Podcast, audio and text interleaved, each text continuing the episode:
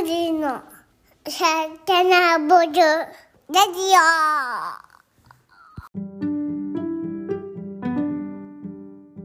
こんにちは。グリの代表のゆうです。こんにちは、グリノの正野です。こんにちは、グリノの翔太です。この番組は地球とあなたに美味しい選択肢、冷凍プラントベースフードを作るグリノのポッドキャストコンテンツです。今日もゆるく真面目に話していきます。よろしくお願いします。お願いします。す。お願いします。映画企画も、えー、だいぶ長いこと続いてますけど、今日は、えーと、ドキュメンタリー映画ではなくて、えー前にあの、奥者を見たんですけど、その時と同じ監督、ポン・ジュノ監督のスノーピアサーという作品を今回見た感想を喋っていこうと思います。はい。はい。皆さん、えーこの後感想を喋ってもらいますけど、はい。えー、まさのさんに作品情報を読んでもらおうかなと思います。まさのさん、作品情報お願いします。頑張ります。はい。はい。作品情報です。年々深刻となる地球温暖化を防ぐため、世界中で人工冷却物質が散布された。その結果、地球は新たな氷河期に突入。生存者は走り続ける列車内で暮らしている。支配層と非支配層が車両別に分けられた列車内で厳しい階層社会への不満から反乱が起きる。奥者、パラサイト半地下の家族を手掛けたポンジュノ氏が監督、脚本を務めた2013年制作の近未来エンターテインメント映画。現在ドラマ版もネットフリックスで公開中。はい。ありがとうございます。はい。えー、ま、これも一部、ネットフリックスから拝借しつつ手作りの説明文なんですけども、はい。もし間違ってたら指摘ください。はい。えーっと、意外と、そのパラサイトよりも、奥者よりも古い作品で、うんうんうん。はい。僕まだパラサイト実は見てないんですけども、あの、はドキュメンタリーとはまた違った形の感想会になるんじゃないかなと思ってうん楽しみにしてます。ちょっとあの、はいグロめのシーンも多いんですけど、うんうん。あの、まあ、戦うシーンはそこまで重要じゃないんで、そこ飛ばして見てもらっても面白い映画かなと思ってます。うんうん、はい。ネタバレ含みますので、見てない方はね。だから聞いていただきたいんですけども。じゃあまず、ゆうさん、感想よろしくお願いします。そうですね。そうか、今回は感想なんだもんね。作りがえぐいですね、結構。うんうん。シンプルに、まあシンプルじゃないな。なんえっ、とね、僕が感じた表現としては、300マットマックスを足して2で割った感じな作りでした。300っていうのは、えっ、と、あの、なスパルタの戦士がペルシャ帝国と戦うっていうのを、超 3D 使いながらやってるやつなんですけど、うんうん。あの、なんか陰影が結構激しくて、あと若干こうマットな質感の動画だったんで、うん。えっ、とね、何分頃か覚えてないんですけど、あの、ウォーターセクションに行く前に、うんうん。黒マスクの戦闘集団と戦うシーンがあったんですよ。うん。あの、なんていうの、目出し帽みたいな、泥棒がよく被ってるようなやつを被った戦う人たちと、えっ、と、その戦闘シーンがあって、で、これはもうはい完全に僕は300で見たスパルタがペルシャ帝国と戦ってるシーンとダブりました。うん。だから僕は。好きでした。300僕好きだったんで、うんうん。めちゃくちゃ良かったんで。あとはその世紀末の未来の雰囲気とか、うん。これもマットマックス感がすごくあって、どっちもなんか未来の描いてるじゃないですか。うん、でそんな未来待ってるかどうかわかんないけど、未来っていうとなんかあの感じに行きがち。マットマックスと スノーピアサーみたいな。すごい極端な世界ですよね。電車に、あの、押し込んで、うん。うん。車両別に階層があって、とか、うん。そんなんかそういう、その本当世界があるのかどうかっていう、イメージつきづらいんだけど、そう、うん世紀末な感じがすごかった。うんあとは、僕結構高所恐怖症なんで、電車が走ってるところがマジで、えっと、アウトでしたね。ああれ VR で見てたらもう、失禁レベルだなと、見てて思いまし 初めて知った。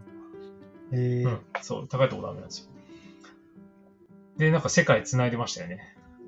ーうん。北アメリカ、南アメリカから太平洋を横断してアジアの方来て、で、アフリカの方までみたいなのが全部線路で繋がってるっていう、もうほぼえー実現不可能な世界うん。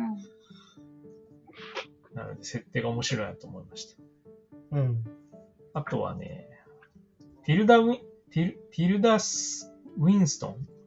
ちょっとごめんなさい。はい名前がパッと出ないんですけど、あのー女優さんですね。女優さん、奥者にも出てたうん。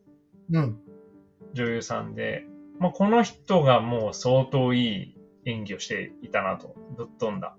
僕はあの、ナルニア王国っていうそのうんうんファンタジー映画、はい。あの、若かった頃好きで見てたんですけど、これに出てたんですよ、ティルダ・ウィンストン。うんん。で、その時は氷の魔女みたいな役で、結構冷静で冷徹な役回りだったんですけど、奥者の時も今回も結構あの、笑える役してたじゃないですか。ああ、確かに。あの入れ歯取るシーンとか結構面白いなと思ったんですよ、見てて。あ演技の幅がすごく広くて面白いなと。うん。あとはね、なんだ。前方車両すごい。前前方車両すごい。水族館があって、うん。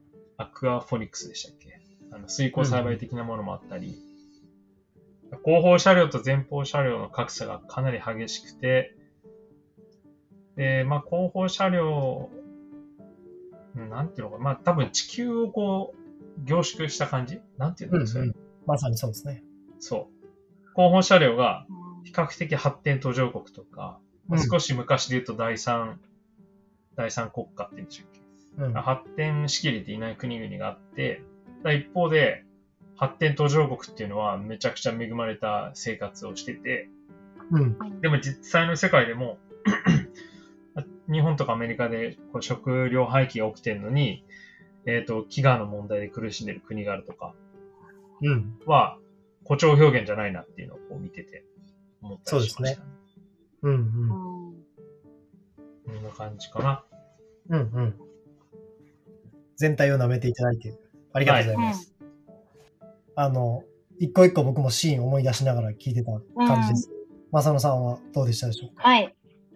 あれ、そもそも今回の件で初めて見るのって、ゆうさんも初めてででした？僕は初めてです。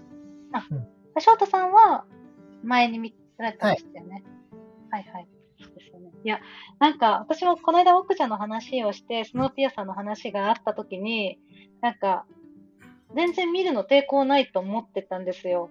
普通にエンターテインメントの映画として。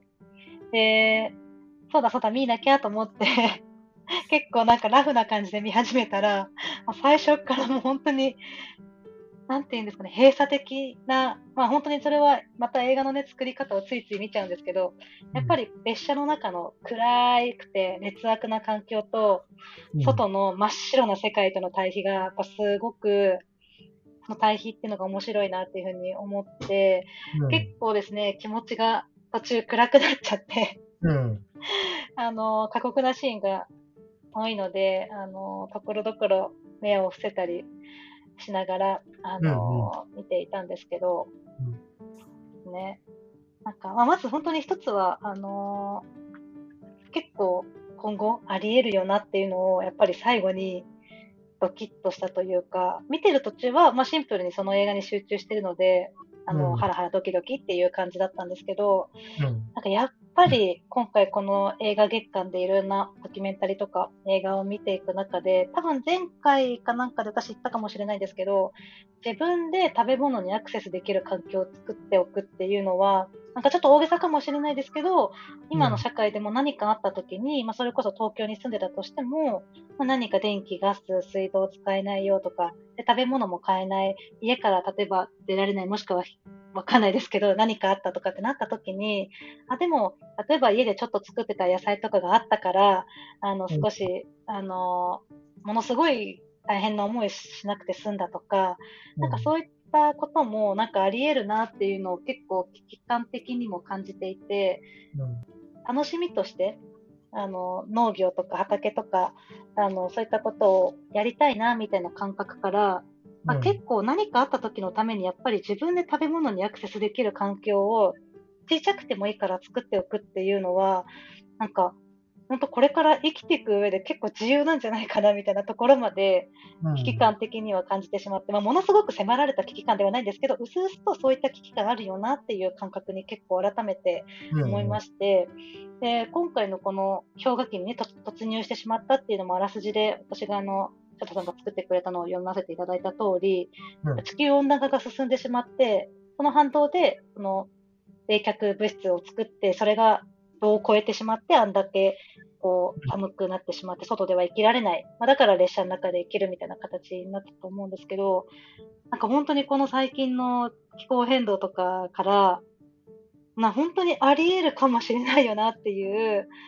ちょっとした危機感みたいのを、やっぱりすごく改めて感じたっていうのが一番ありまして、うんあのーそれでまさに翔太さんがいろいろやっているインスタとかでも上げている シェア畑とか、まあ、そういったところも改めて興味を持ったっていうのが、あのーその流れだったんですけど、そうですね。だから映画としても、あのー結構怖いところは 多々あったんですけど、意外にも見れました。見れましたというか、結構なんかその、本当に良くないシーンとかは結構、あのカットしてくれてたというか、見せないで、フレームアウトした状態で、こう、何かこう、変化が起きるみたいな映し方にしてくださってたので、すごく私的には見れないところは、あの、少なめだったので、うんあの、結構ほっとしてはりはしてたんですけど、なので楽しんで見れたので、ちょっと正直もう一回見返したいなって思ってます。なんか、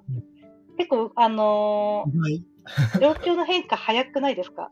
あの、流れが早い、展開が早い。2時間ぐらいあるんですけど、うんうん映画としては割と長い方だとは思うんですけど、あの展開が早いので、確かに。はい。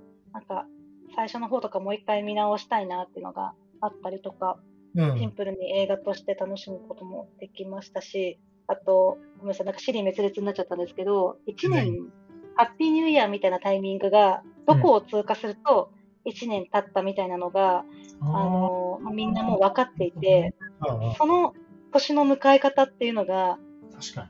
なんかこう、斬新で、あ、うんそれは列車の中でずっと暮らしてるんだから、もう十何年とか暮らしてるので、そりゃそうだよなって思ったんですけど、その感じも当たり前のようになってて、映画の中では。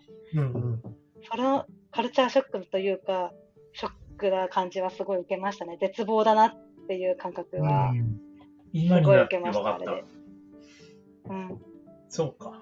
そういうことか。だから地球の公転みたいな感じですよね。うんうんうんうん。そうですね。太陽の周り回る代わりに世界一周が1年になるみたいな。そう。ああれ、やっぱり1年って考え方で合ってるんですよね。あそこで、まあ、ハッピーニュどこーイヤーっての地点通。過すると1年みたいな感じですよね、きっと。何々橋を通過した時ですこうよね。言われると、その時計みたいなの出てこなかったですね。確かに。そうです普ね通。、時計を見てカウントダウンするけど、うんうんあ、の、通過した場所でこう、あの、今、ねあの、何月なんだろうとか、そういうのをうん、言ってるのかもしれないですね。そうですね。うんうん。なんか、あともう一個だけ、すいません。あの、なんかあの、よ、韓国人の方、ちょっと名前わからなかったんですけど、忘れちゃったんですけど、よ、ヨナ、ヨナ違うかな。ちょっと名前忘れちゃったんですが、その方が、あの、銃撃戦とかで、ちょっと窓が穴開いたりとか、そこから雪の結晶が、うん。こう、ちょうど入ってきて、それがこうスローモーションっぽくこう映るシーンがあったんですけど、うんそこで、その雪の結晶が見えるっていうのは、その氷が溶けてきてるから、雪の結晶が見えるようになるみたいなことをおっしゃってて、うんこの人は結局、あのーまあ、なんとかして列車内で爆発物を手に入れながら集めつつ、最終的には爆発させて、外の扉、外の扉を壊して外に出ようっていうのを、実は計画した方だったと思うんですけど、やっぱりなんかそういうふうに、多分あの列車の中に乗ってる人で、リーダー格の人ですら外に出ようっていう発想なかったと思うんですよ。うんでも、やっぱりなんかこの絶望の中にも可能性を見出して、変化を見て、その人はもう十何年、その、外の景色を見ながら同じ場所を通るので、外の景色が変わっていくっていうところに着目して、あ、これは、その外の気温があったかくなってきてるから起きてる変化だなっていうのを感じ取って、脈々と自分の中でそういった計画をしていくっていう方がいらっしゃったと思うんですけど、うん。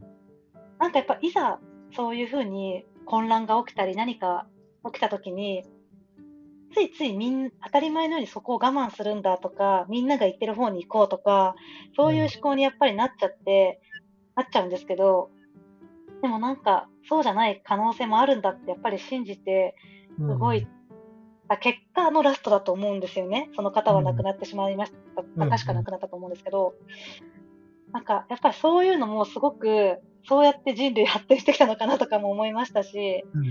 なかなか難しいし勇気がいるんですけど、そういう発想ができる、視野を広く見て、うん。あの、行動できるって、並大抵のことじゃないよなって、あの中で、うん、っていうのをものすごく感じました。なるほど、なるほど。ごめんなさい、長くなっちゃった。翔太さん。ありがとうございます。いやいや、はい。僕もあの、そのカウントダウンのところは、うん言われてその時計がないなとか、うんうんそううん。なんで、そうだなと思いましたけど。僕がまあこれ紹介したのは、そもそも温暖化のことに関すして触れてる映画を、まあ直近この映画月間に見てないなと思ったんで、あの、は、あの、一応映画の中で出てきたものは数々あると思うんですけど、まあ、なんか温暖化がやりきった後の世界ってまだ僕ら経験してないから、こういうこの SF とかを通じて想像していくしかない。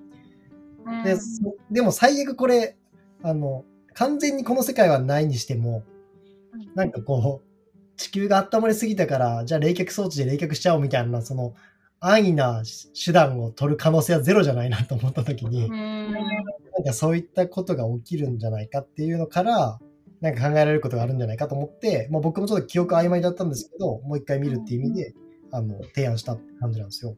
で、なんか改めて冷静に見て思ったのは、まあ、いろんなこう、まあ、メタファーっていうか、隠喩暗喩って言われるものが、すごいこう、散りばめられてる映画だなっていうのを改めて見て思ったんですけど、だから多分何回見ても発見があると思うんですよ。あ、これってこれ表してるんじゃないかなとか、この表現ってこういうこと、世の中、今現実世界にこういうことが起きてることを、あの、オマージュして言ってるのかなとかっていうのが結構多い箇所だなと思ったんで、これから見る人も2回目、3回目見る人もそういう見方をすると多分面白いのかなと思ったのが、うん。まあ、おすすめの見方ですと。うんうんうん。あまあ、例えばその止められない列車？永久期間の列車が多分使う、あの、が舞台になってるのも、その止められない資本主義みたいなものを多分表してる一個象徴的なものとして、そのうん永久期間の列車を多分用いたんだと思うんですけど、うんあとその車両ごとにこう進んでる人種とかそのね、あうのんなんか違うとかっていうのも、まあ世界凝縮するとこんな感じだってユウさんも最初言ってましたけど、なんかそういったものの多分メタファーとして列車を選んでるんだなと思ったりしたんで、その辺は面白かったなと改めて思いましたと。で、なんかそう思った時にこう、2時間通じて思ってたのは、自分はまあじゃあ何両目に進んでる人なのかなっていうのは、すごい考えながら読んでて、間違いなくこう最高列ではないけど、最前列の方でもないし、間違いなくから真ん中の方に乗ってるのかな、もしくはちょっと前、ちょっと後ろなのかなと思った時に、その世界はこう、幸せなのかどうなのかっていうのは、想像、ほとんど映んないんですけどね、その真ん中みたいな。うんそうですね。極端なその上の方と下の方しか映んないんですけど、それはなんか想像して、あの、余白部分として楽しめるところかなと思いました。うん。あとはなんか、結局いろんな人死ぬじゃないですか。うん。ほとんどその、殺し合いでこう2時間終わっていくと思うんですけど、うん。まあ、それだけ聞いたら見る気失せる人もいるかもしれないんですけど、なんか、でも、そ、まあ、それが世界なんだろうなっていうのもあるし、今、今もね、ウクライナとロシアは戦争してるし、それ以外の地域でも戦争起こってるから、それにこう、代表されるように、その、まあ、強いリーダーとこう、武力でしか、その世界を変えられないっていうことも、2時間を通じて言ってるのかなと思ったんですよ。うーん。それに対して疑疑問を投げかけてるというか、他の解決策ってやっぱないないんやっけっていう、うん。めちゃくちゃ人死んでて、まあ戦闘車両に乗ってるその強いし指導者というか、っていう人がからなんかこの均衡が保たれてるっていう選択肢しかないんだっけっていうのは惹かれてる気がしましたけどね、映画から。うん。そうですね。はい。っていうのがなんかこう、いろんな箇所見ると出てくる。最後その、ね、超ネタバレですけど、あの、最高峰にいた4、5歳の子供が、あの、部品の一部としてこう、働いてたとか、うんっていうのが、まあ、おラストに出てくるけど、それも別に今起きてる社会と変わらないというかですね。そうですね。を貧困国の人たちが作ってるちっちゃい部品が富裕層の何かの商品の一部として使われてたりするじゃないですか。うん。だから、そういう知識があればある人ほどこう見てて苦しくなる映画なのかなとも思ったんですよ。うん。知識がない人はシンプルにエンターテインメントとして面白い映画ううん。うん。でもこれってなんかこう非現実の世界じゃない部分もあるよなって思うことからこうなんかあちょっと勉強してみようかなと思えるっていう意味で言うとすごい、しすごい映画だなと思ったんですよ。うん。まあちょっといっぱい喋りましたけどなんか金曜ロードショーとかでもあのやっててもおかしくないでそこからうんそうですね。持ってもらってなんか調べてもらうっていうなんか人が何パーセントかいてもおかしくない映画かなと思ったんでなんかもっとこう、うんうんあの、まあ、人いっぱい死ぬから難しいのかもしれないんですけど、もっと地上波でも流してもいい作品なのかなと思いました。うんうんうん。すいません。以上でございます。はい。はい。ということで、えー、いやなんかポンジュの作品僕結構いっぱい見たいなってこう、改めてうんうん。思いましたね。そのドキュメンタリー以外の映画で言うと。はい。うん。そんな感じです。あの、はい僕も娘とかが大きくなったら一緒に見たいなと思いました。うんうんうん。はい。ゆうさん、どうですか？大丈夫ですか？うん。面白い。なんで、はいなんで電車乗ってんすか？あの人たち。電車じゃなくてもいいのにと思った。見てて。うんうんその、さっき僕が冒頭で言った、その、止められない、こう、資本主義、まあ、成長を止めたら、あの、動くことを止めたら、こう、終わってしまう資本主義を表す一個のメタファーとして、永久期間の列車っていうのを、多分、く、車だと乗れる数限られてくるし、飛行機だとうん。リアリティないから、多分列車に行く、行き着くしかなかったんじゃないかなと思うんですけど。うんうん普通に考えたら地下にいた方があったかそうじゃん。地表が寒いんだからさ。うんうんうん。確かに確かに。なんで電車なんだろしかも掘れないぐらいゆ雪があるんじゃないですか。う。ん。おー。そうなんだ。あれ誰が巻いたんですか？寒くなる薬品。あ、でも、その、政府というか、全世界で決めて巻くのが決まったと思いますけど。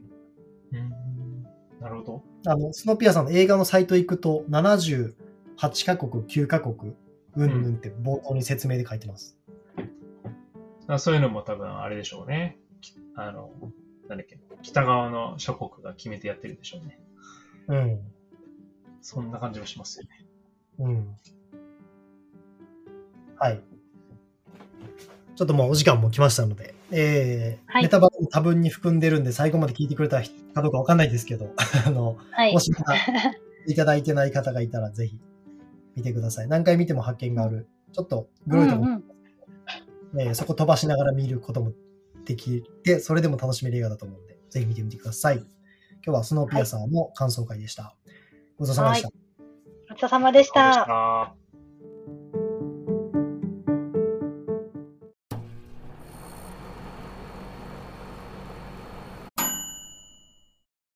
いつもグリのサステナブルラジオをお聞きくださりありがとうございます。グリノはリスナーの皆様からのご感想やご質問を募集しています。各エピソードの説明文に記載されているお便りのリンクからお送りください。また、Spotify や Apple Podcast からの評価やレビューもお待ちしております。また来週もお聴きください。ありがとうございました。